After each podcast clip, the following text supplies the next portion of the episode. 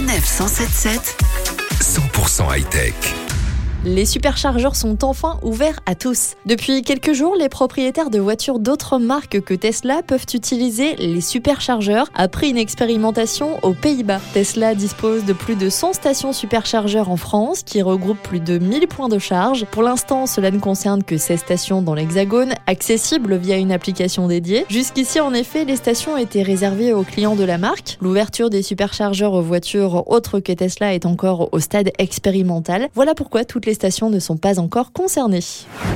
Mini se lance dans le rétrofit. La marque va proposer aux propriétaires de ces modèles historiques de les convertir à l'électrique. C'est la première marque automobile à lancer un programme officiel de rétrofit. Les propriétaires de ce petit modèle historique produit entre 1959 et 2000 pourront bientôt les convertir à l'électrique. Après avoir présenté ce concept en 2018, le constructeur a mis en place une offre officielle de rétrofit dans son usine d'Oxford appelée Mini Recharged. L'équipe du constructeur remplace le moteur thermique par un électrique, adapte quelques éléments techniques et modifie le compteur central classique des Mini qui indique désormais le niveau de batterie à la place de la pression de l'huile. Le montant de la conversion n'a pas été communiqué, mais il faut compter une dizaine de milliers d'euros au minimum pour le rétrofit d'une Mini ou d'une Citroën de chevaux par un professionnel.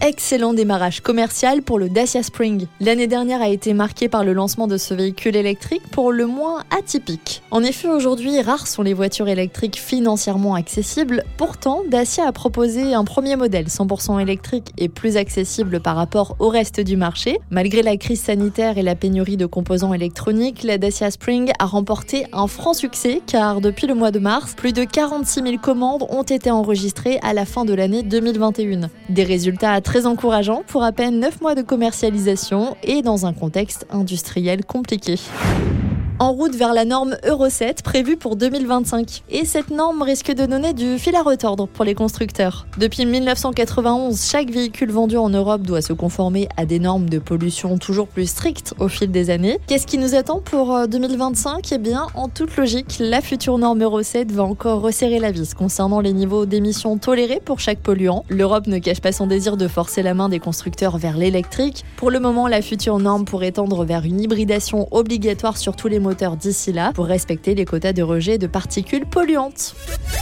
Retrouvez toutes les chroniques de Sanef 177 sur sanef177.fr.